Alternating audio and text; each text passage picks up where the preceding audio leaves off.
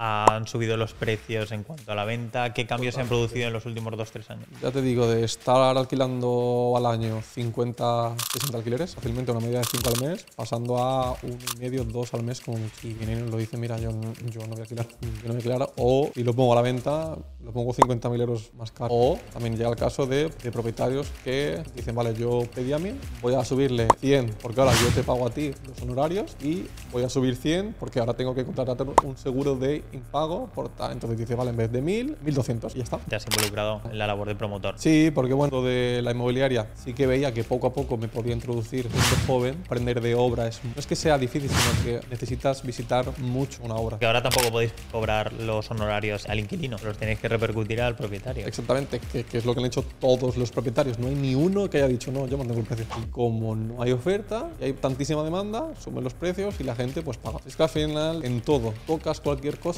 y lo va a pagar. El cliente final. Al final, eh, cualquier persona un poquito sabe que quien paga es el cliente final. O sea, yo puedo llegar a creer del gobierno actual que digan, vale, tú puedes tener tu vivienda, una vacacional y que tengas otra para alquilar, pero punto, que permitan tres viviendas. Desde ese punto, pues te puedes imaginar 100.000 bar- barbaridades. La inseguridad en cuanto a los inmuebles en España está creciendo.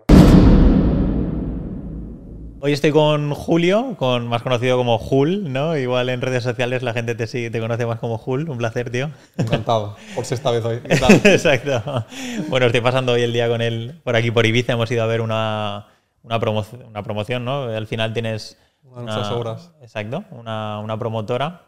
Y quería preguntarte sobre todo por eso, cuál es eh, eh, tu función ¿no? dentro de, de esta promotora, eh, qué proyectos estáis llevando a cabo, porque el edificio que he visitado pues es un edificio en el que el proyecto dura cinco años, me has comentado Exactamente. y, y distribuís, ¿no? Os financiáis de una forma muy curiosa que no Exacto. que conocía yo pues de oídas, eh, pero hoy me lo has comentado de primera mano y es bueno, el, terreno se lo pagamos con X viviendas, a la constructora le pagamos con otras X viviendas, los materiales lo pagamos a otra empresa con otra vivienda y nosotros nos quedamos, es decir, que no hay dinero prácticamente de por medio, sino que se va compensando con la venta futura de esas viviendas. Exactamente. Eh, bueno, como te comentaba, eh, somos una promotora pequeña, familiar. Eh, mi padre empezó en esto en el 2008, en plena crisis.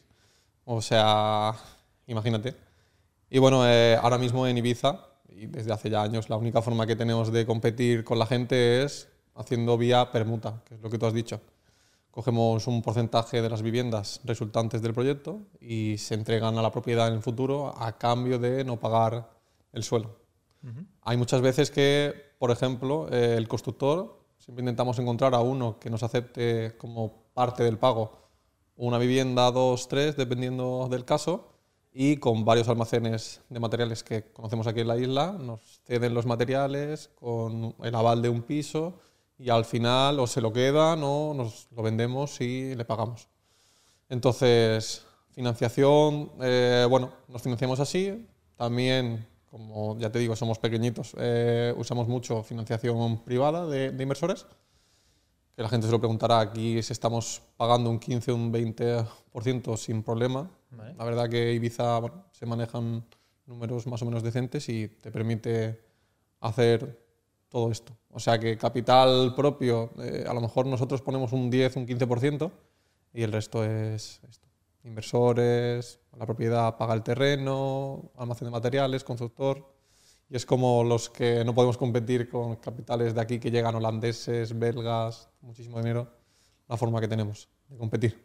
Genial, ¿cómo te inicias tú en el sector inmobiliario? ¿Cuál es tu primer contacto? Ahora estamos en, en la inmobiliaria, ¿también es, es la familiar? O... Exacto, sí, sí, sí. Bueno, eh, mi padre es, es ac- ascensorista. O sea, imagínate, él empezó bueno, montando ascensores de, de toda la vida.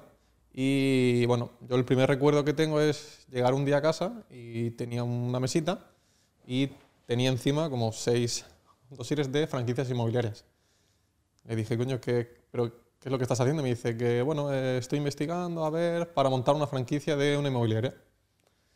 Bueno, eh, pasó el tiempo, sí que la montó y el primer verano que yo tuve en contacto serio con el mundo inmobiliario fue que eh, para que me diese dinero para vivir, para salir y tal, me mandaba todas las mañanas con una de las comerciales que teníamos en aquellos tiempos a recorrer todo Ibiza y a llamar como locos. O sea, me tiraba de 9 de la mañana a 2 de la tarde con ella en el coche, cada cartel llamando, visitas con ella. Eh, para que te hagas una idea, eh, cuando vas a una visita de una inmobiliaria para captar, llevas un documento donde pone toda la información, habitaciones y tal. Y yo era el que iba apuntándolo todo y ella hacía la que iba hablando. Pues desde los 16 años, todo ese verano estuve con ella, verano de los 17, eh, veranos de los 18 creo que ya no, porque me fui a Granada a estudiar, hice ADE, me quedaron un par de la carrera y el verano pues estuve más estudiando. Y bueno, pues, pues a partir de, de, ahí ya volví aquí con 22 años y me metí más en el tema de, de la inmobiliaria.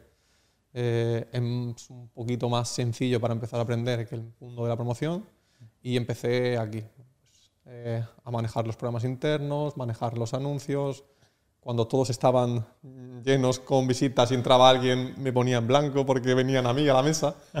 y bueno, eh, eso fueron, o sea, has pedido el primer contacto y te he contado hasta a hablar. No, no, está perfecto, está perfecto. Y bueno, de los 22 a los 25, 3, 4 años, más cada vez más dentro de la inmobiliaria haciendo vida de comercial. Vale. Cualquier intentando aprender, que por suerte tenemos un equipo maravilloso que ya lo has conocido tú hoy. Entonces con ellos se hace todo muy, muy sencillo. Me han enseñado muchísimo y a partir de los 25, 26 me empecé a interesar más por el tema de la, la obra, con esta que te he enseñado donde hemos aparcado y con la del vídeo de, de, Jesús. Vale. ¿En cuántos proyectos? Bueno, tienes ahora, eh, somos del mismo año, del 94, 94. Dicho, tienes 29 como yo. Eh, estos últimos años, estos cinco o cuatro últimos años, son los que más caña has metido, donde más aprendizaje sí. has tenido a nivel de, de, promotora, ¿no? Ya te has involucrado no tanto en la inmobiliaria, que también, Exacto. sino más en la, en la labor de promotor. Sí, porque bueno, eh, como te, te decía, eh, el mundo de la inmobiliaria, personalmente, sí que veía que poco a poco me podía introducir siendo joven, pero el mundo de la promoción es un poquito más complicado, aprender de obra es muy difícil no es que sea difícil, sino que necesitas visitar mucho una obra. La primera obra que te comento, que fue la que más he visto yo, es esta en la que hemos aparcado. Yo iba todos los días con, con el aparejador y él me lo explicaba todo, pero yo no entendía nada. Y ahora es en la segunda obra donde estoy empezando a decir, hostia, me suena esto, ahora lo entiendo, puedo empezar a opinar, puedo apoyar. Cada vez sí que Estoy pasando de estorbo a apoyo. Comentador, eh, arquitecto, ¿no? Eh, promotor, constructor. ¿Podrías enumerar las dif los diferentes perfiles que existen en una promoción, en una obra nueva, por ejemplo, como este vale. edificio? Eh, ¿Y cuál es la labor o cuál es la función de cada uno de ellos? Vale, para resumirlo súper sencillo, eh, para que la gente lo entienda, constructor es el que construye al final, promotor es quien negocia el terreno, llega a un acuerdo, contacta con el arquitecto, que es otra figura, contacta con el ingeniero, contacta con el aparejador, preparan un proyecto. No, a ver, quien lo prepara es el arquitecto y el ingeniero, pero el aparejador es más para la obra. Pero bueno, te lo vale. nombro ya. Vale. Y entonces se prepara el proyecto, se presenta al ayuntamiento y se contrata al constructor, que es constructor quien construye. Y realmente, bueno, eh, a lo largo de la obra pasa muchísimo, muchísima gente, como los organismos de, control técnico. Son personas que te aseguran que la estructura está bien, que el hormigón está bien, que el hielo está bien. Eh, y bueno, eh, coordinadores de seguridad salud. Pero vaya, principales figuras, promotor, constructor, arquitecto, ingeniero y aparejador. Uh -huh. Son las cinco figuras básicas de, de, una promoción. ¿Y cuáles son los plazos? De, entiendo que depende de cada ciudad, pero ¿cuáles son los plazos desde que se pues, eh, nace la idea de, de construir un, en, un, en, un, solar hasta que termina vendiéndose? Aquí en Ibiza te puedes ir a cinco años. Uh -huh. Porque, bueno, desde que tienes la idea empiezas a negociar tres meses, tres meses para preparar el proyecto, ya van seis meses, dos años de esperar de licencia del ayuntamiento, dos años y medio, un año y medio de construcción, nos vamos a cuatro años, entre final de obra y tal, cuatro y medio, que siempre se suele ir a casi cinco. Sí, y luego ponerlo a la venta que no se vende al día siguiente, ¿no? Exacto. Hay veces que... Bueno, aquí en Ibiza tenemos la suerte de que antes de poner una grúa allí, eh, está todo vendido. Qué Antes- bueno. Incluso se vende antes que sobre plano. En la última, antes de que incluso supiésemos cómo iba a ser, ya teníamos uno vendido que nos decía, oye, de lo que saquéis, guárdame uno. Ostras, qué pasada. Ibiza es una locura. A nivel de, de económico, con todo lo que ha subido el material, el precio de la mano de obra, eh, ¿sigue siendo rentable la, la obra nueva, la, la construcción de cero, más que la rehabilitación de viviendas que ya están? Cada vez es menos rentable y no solo por el hecho de los materiales, sino que, como te digo, eh, cinco años, eh, ¿qué pulmón puede aguantar eso? O sea, tienes que estar cinco años pagando cosas, licencias, tasas, el arquitecto cobra, el ingeniero cobra, la constructora cada mes te manda una certificación de lo que ha hecho. Entonces, yo creo que es más de lo complicado que se está poniendo todo a nivel burocrático que el- lo que implica la subida de materiales. ¿Vale?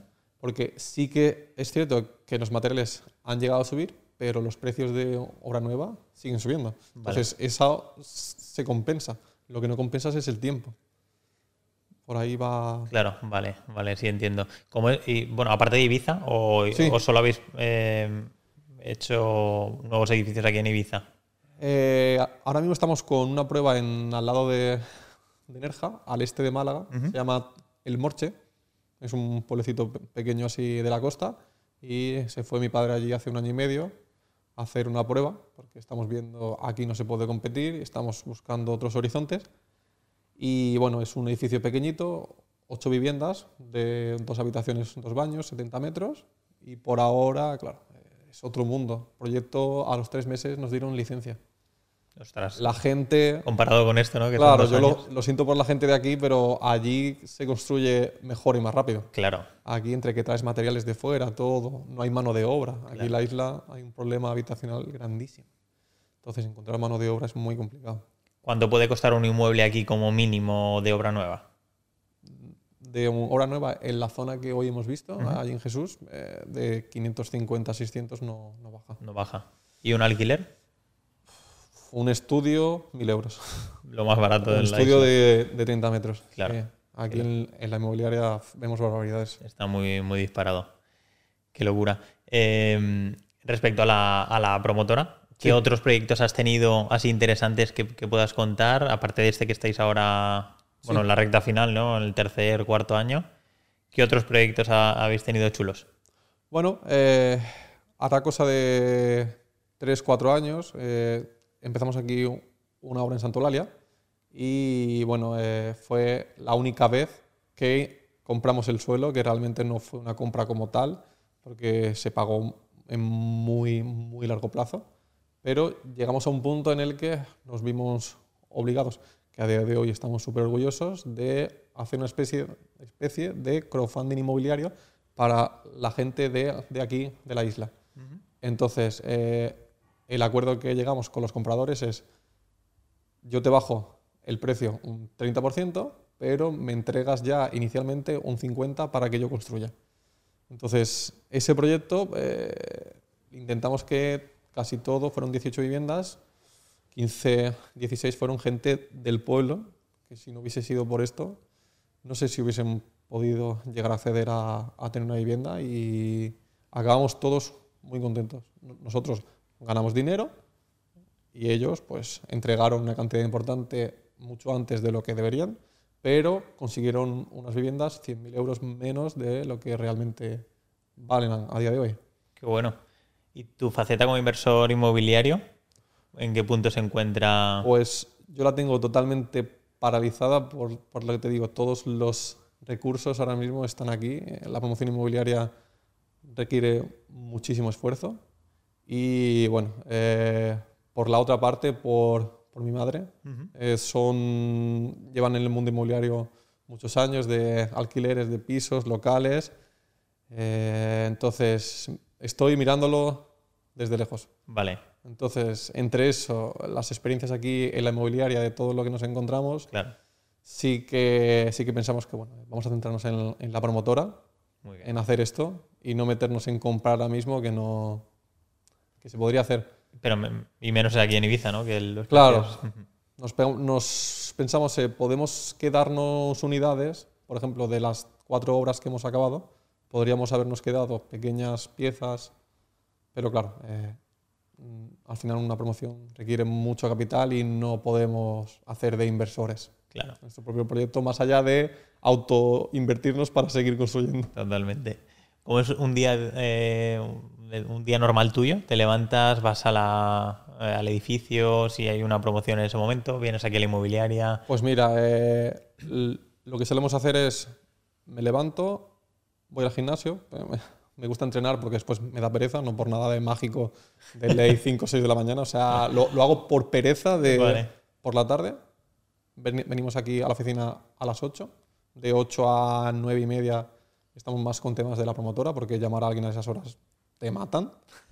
Eh, estamos más hablando bueno, del día a día, de cómo va todo y tal. Eh, 9 y media, 10, pues eh, voy alternando con los proyectos que sí que tenemos a- ahí en, en internet y con, con la inmobiliaria. Y a las 12 nos vamos pues para la obra. Vamos allí, estamos hasta la hora de comer y hay tardes que voy y hay tardes que no voy. Muy bien. Entonces, más o menos ese es el día. Y por la tarde, bueno, es más de proyectos de, de internet y lo que, lo que haga falta. Ahora te preguntaré por, esa- por esos negocios que has montado. Vale, ¿no? Sí, sí, sí. Y, pero respecto a los ingresos que tienes, entiendo que vienen o bien de la promotora o bien de la inmobiliaria a día Claro, de hoy, ¿no? sí, Genial. sí, sí. Es, es como te digo, co- como, somos una promotora pequeña familiar, la inmobiliaria igual, pues lo que tenemos tanto mi padre y yo, pues es un sueldo para vivir. No sacamos más de lo que tal ni nada. De maravilla. Eh, Genial. ¿Cómo es la negociación? Es decir, cualquier solar que haya vacío te llama la atención para, para iniciar un, un nuevo proyecto o en qué te basas para decir, uy, este local voy a ver, voy a averiguar quién es el propietario, voy a ofrecerle que voy a construir yo. ¿Cómo- ¿En qué te basas para, para decidir?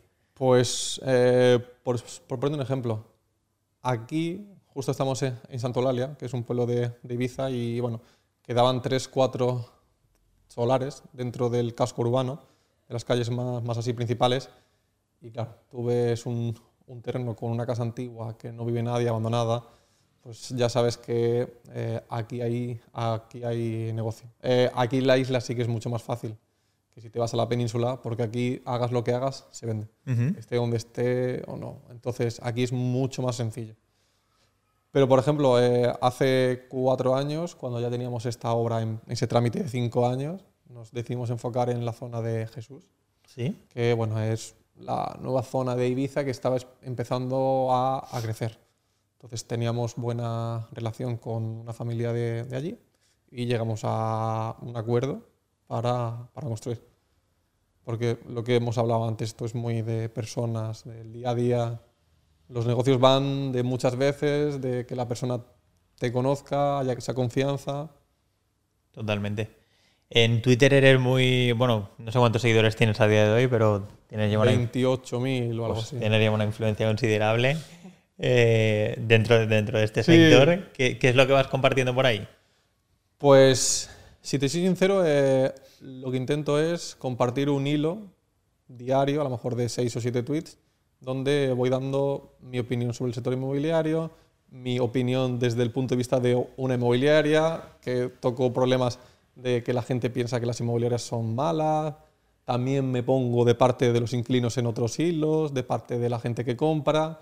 O sea, eh, yo lo que digo es que como vivo el sector desde todos los puntos, pues voy compartiendo todo tipo de, de información. También doy consejos de, de inversión de gente que pueda, de gente que quiere comprar su casa y quiere hacerlo bien, no quiere invertir, quiere hacerlo como se debe y no sabe cómo hacerlo. Es un poquito de todo. O sea, es un mix del sector inmobiliario.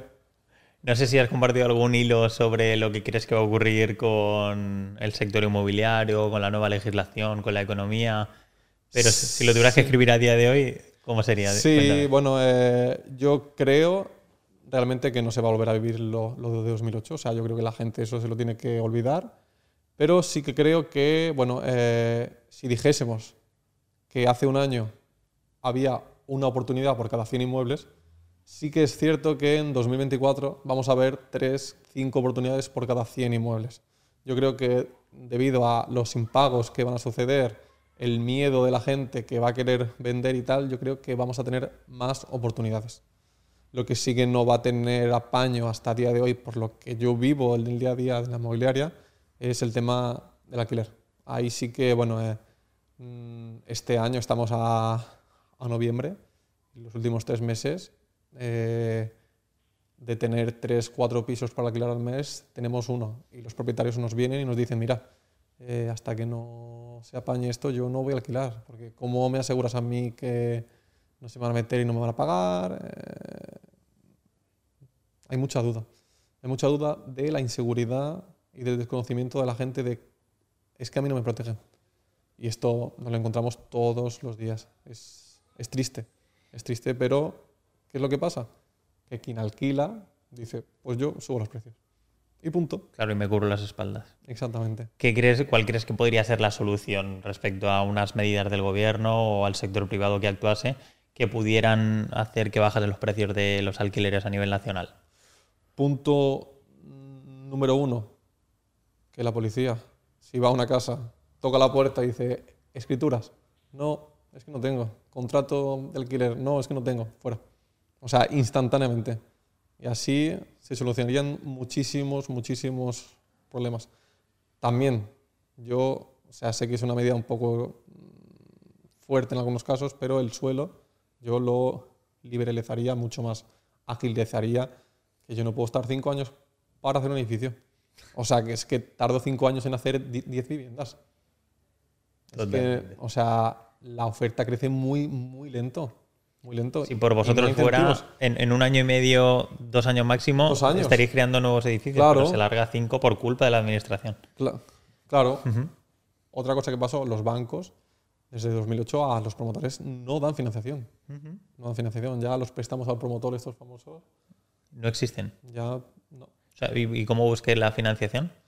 Pues bueno, eh, como llevamos tantos años aquí en el pueblo, pues ya tenemos inversores de confianza que nos van acompañando en cada proyecto. Que son particulares que os dejan el dinero. son particulares o son pequeñas empresas familiares como nosotros. Vale.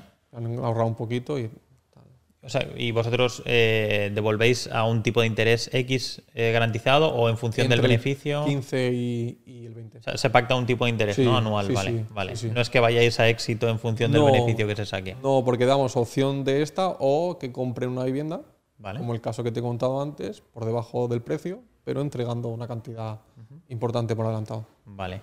¿Hasta dónde crees que puede llegar las medidas de, del Estado? Para terminar regulando o limitando el número de viviendas que puedes comprar o el precio máximo al que puedes alquilar o todo esto, ¿hasta, hasta dónde crees que puede llegar? Porque hace un año nos decían que nos iban a marcar X precio y, no te lo creías, ya, ya es realidad en, algunas zonas, ¿no? Y hay, una ley. Exactamente, o sea, ya que otra vez tenemos ya un nuevo gobierno, lo de las zonas tensionadas que no se pudo aplicar por todo lo que pasó, de que si nuevas elecciones, esto y lo otro, ahora ya sí se va a poder aplicar. Entonces veremos cómo, afecta eso en todo el tema de bueno, pues, los alquileres, los precios y tal. Porque si te pones tú a imaginar qué es lo que puede hacer un gobierno, se, te ocurren barbaridades, tanto para bien como para mal. O sea, yo me puedo llegar a creer del, del gobierno actual, siendo claro, que digan, vale, tú puedes tener tu vivienda, una vacacional, y que tengas otra para alquilar, pero punto, que permitan tres viviendas. Desde ese punto, pues te puedes imaginar 100.000 barbaridades. Totalmente. Vamos, puede ser un problema. Nos parece ahora raro, pero. No, no, parece. Muy lejano. Sí, parece muy lejano, pero es nunca se sabe. Entonces, la inseguridad en cuanto a los inmuebles en España está creciendo o por lo menos los clientes que tenemos en la inmobiliaria es lo que sí que nos transmiten. ¿Que habéis notado eso precisamente en la inmobiliaria? ¿Se ha reducido la oferta de alquiler? ¿Han subido los precios en cuanto a la venta? ¿Qué cambios se han producido en los últimos dos, tres años? Ya te digo, de estar alquilando al año 50, 60 alquileres, fácilmente una medida de 5 al mes, pasando a uno y medio, dos al mes como mucho. Madre mía. Y todos estos no es que hayan desaparecido, que lo alquilen con otra agencia, porque llevamos aquí 15 años. Bueno, llevan, yo llevo menos. Pero que son propietarios que o lo alquilan con nosotros o no lo alquilan con nadie, de la confianza. y viene y lo dice, mira, yo, no- yo no voy a alquilar. Yo no voy a alquilar. O si lo pongo a la venta, lo pongo 50.000 euros más caro de lo que... Claro. O también llega el caso de, de propietarios que dicen, vale, yo pedía 1000, voy a subirle 100 porque ahora yo te pago a ti los honorarios y voy a subir 100 porque ahora tengo que contratar un seguro de impago por tal. Entonces dice, vale, en vez de 1000, 1200. Claro. Y ya está. Es verdad. Claro, a Sí, ver, Porque ahora tampoco podéis cobrar los honorarios al cliente, al inquilino. exactamente. Se los tenéis que repercutir al propietario. Exactamente, que, que es lo que han hecho todos los propietarios. No hay ni uno que haya dicho, no, yo mantengo el precio. Claro, ni uno, claro, ni uno han dicho, yo voy a comerme esto. Sí, espérate. y como no hay oferta y hay tantísima demanda, suben los precios y la gente pues paga. Claro, no queda otra.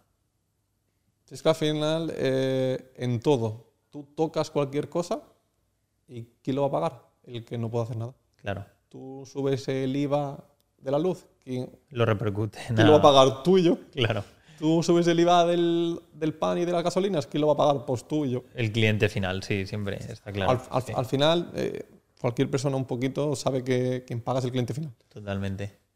Entonces, Respecto a objetivos, ¿cómo te ves? Eres súper joven también, 29 años como yo. Eh, ¿Qué objetivos te marcas en la vida a los 35, a los 40? Quiero verme en esta posición con X inmuebles. ¿Te has planteado, te has hecho algún esquema eh, mental de, de- de objetivo de libertad? re- realmente no. ¿Vale? Porque, bueno, eh, queremos acabar esta obra, queremos acabar y empezar otra que tenemos ya casi allí y en la zona de, de Málaga y la que te he comentado de, de Aldaya allí en Valencia. Que todo esto, aunque parezca que es poco, son tres años, cuatro de trabajo, me planto en los 34, voy a ser padre en tres meses Enhorabuena. Muchas gracias. y quiero ver, quiero ver qué es lo que va a pasar porque quiero estar con, con ella. Es una niña. Vale. Y bueno, quiero, Disfrutar. quiero disfrutar de ella. Claro, claro. Entonces, para mí eso no me planteo más allá de estos tres proyectos y, y el bebé. Muy bien. ¿Y te planteas el- alguna cifra económica eh, de cash flow por alquiler o...? Mira, yo ¿O con- con cuál siempre que lo he pensado, yo creo que tal y como vivo, con 5.000 euros al mes, creo que viviría bien. No me haría falta más. ¿Aquí en Ibiza o, o- o te Donde gustaría sea. cambiar o de país incluso? ¿Dónde te ves? No, no, yo por, por la familia sí que nos vemos aquí. Sí que nos España. vemos aquí, sí. Lo que bueno, eh, si acabásemos todas las obras y tal, pues a lo mejor sí que nos plantearíamos ya de la de Valencia quedarnos un par de, de viviendas, no recoger beneficio, quedarnos un par de pisos, alquilarlos, en la, en la de Málaga igual, Muy bien. y ya tener ese cash flow que estamos hablando de... De un par de, de viviendas Sí. por ahí. Sí, Genial. En Twitter eh, vamos a profundizar un poco por ahí. Yo me, me tuve que salir porque de verdad que es un nido que si no sabes si... yo la última reflexión que hice me amargó el día y dije, es la última vez que me amargan. Además era una comida familiar y estuve amargado todo el rato pendiente del móvil y dije, la última vez que publico aquí. Y ahora solo comparto realmente no reflexiones, no opiniones, sino simplemente los, el contenido que ya publico en otras redes el sociales. sí. Vale, es como un reposto. Sí, pero tú sí que estás bastante metido y muy, muy activo. Entonces, ¿cómo lo gestionas todo, todo ese hate detrás de perfiles anónimos y de pantallas que no, que no representan a ninguna te persona? soy sincero. eh, por ahora caigo bien. vale. Sí que caigo en simpatía porque a, a la gente le gusta el tono que tengo, que por Twitter soy un poquito más así agresivo y, y más claro. O sea, a mí me gustan las cosas serias y claras. Entonces ese tono de sinceridad a la gente le llama mucho y no suelo tener nunca hate ni nada. Porque como te he dicho, yo hago hilos de... Me meto con las inmobiliarias, me meto con los inquilinos, me meto con los propietarios, me meto con los promotores, eh, me meto con los bancos.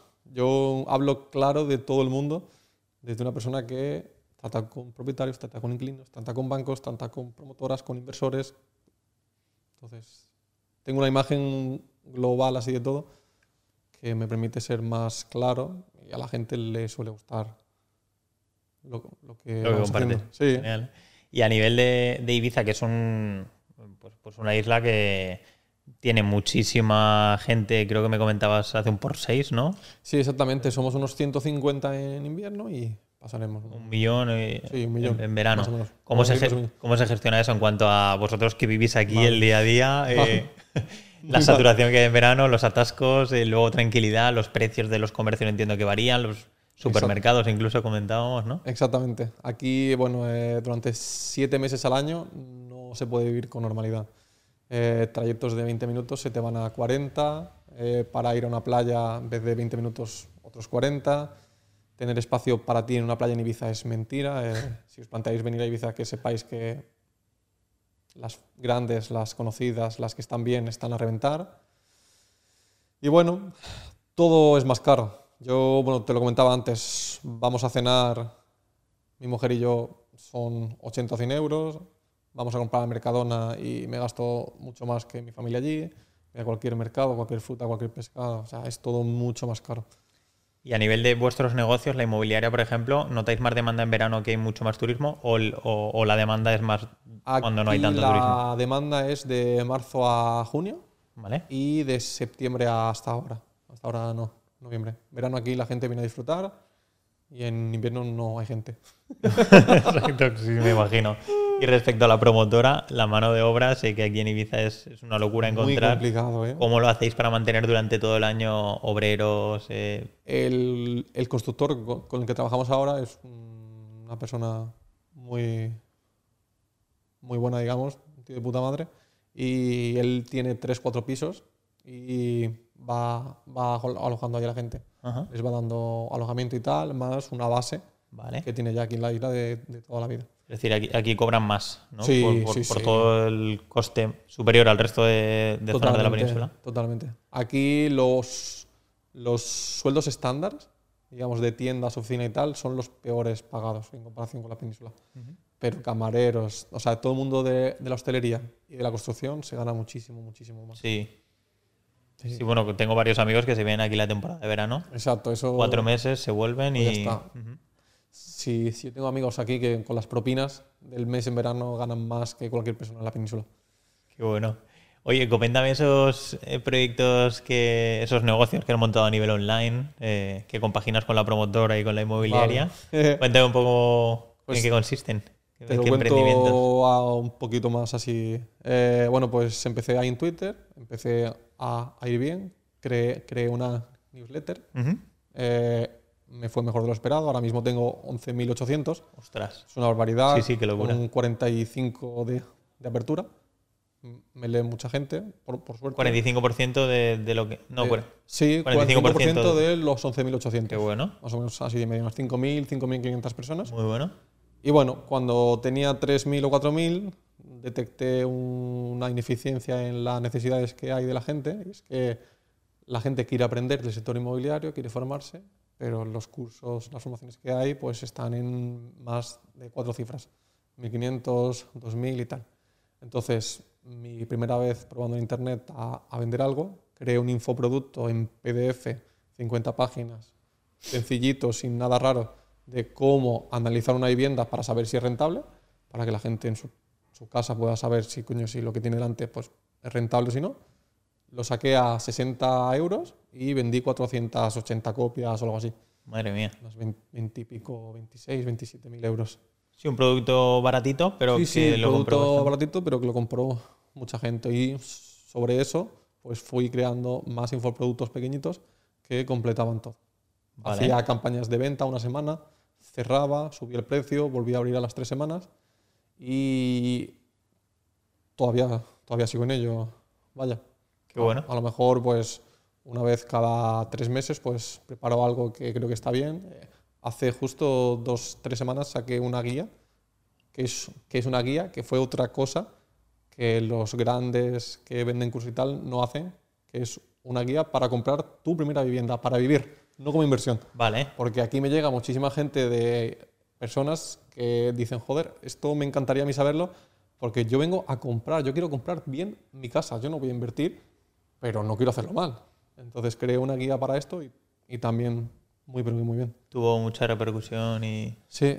Qué sí, guay. sí. Y desde ese infoproducto, alguna newsletter, Sí, ¿has, has ido sí, más. has ido haciendo alguna cosilla más, algún negocio? Sí, y el punto más clave fue en marzo, cuando, cuando empezamos con, con el club inmobiliario, que nació con la idea de el lugar que Idealista y Fotocasa no quieren que conozcas.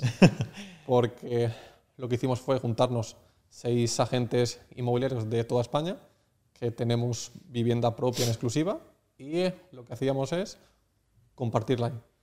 Compartirla ahí y claro, pues generaba mucho, mucho revuelo porque son oportunidades de inversión. Compartíamos oportunidades de inversión realmente que no podías encontrar en otro lado y acompañábamos en, en, todo el proceso. Y bueno, eh, fue genial.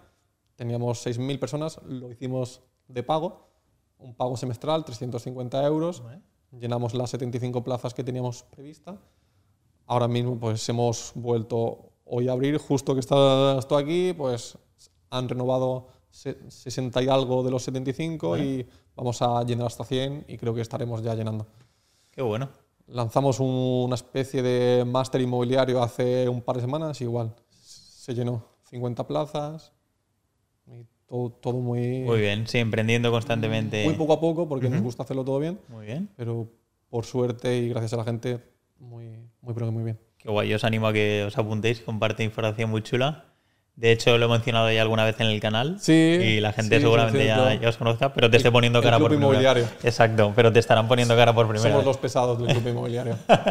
no, me no, ayudan bastante y, y, viene, muy, viene muy bien toda esa información.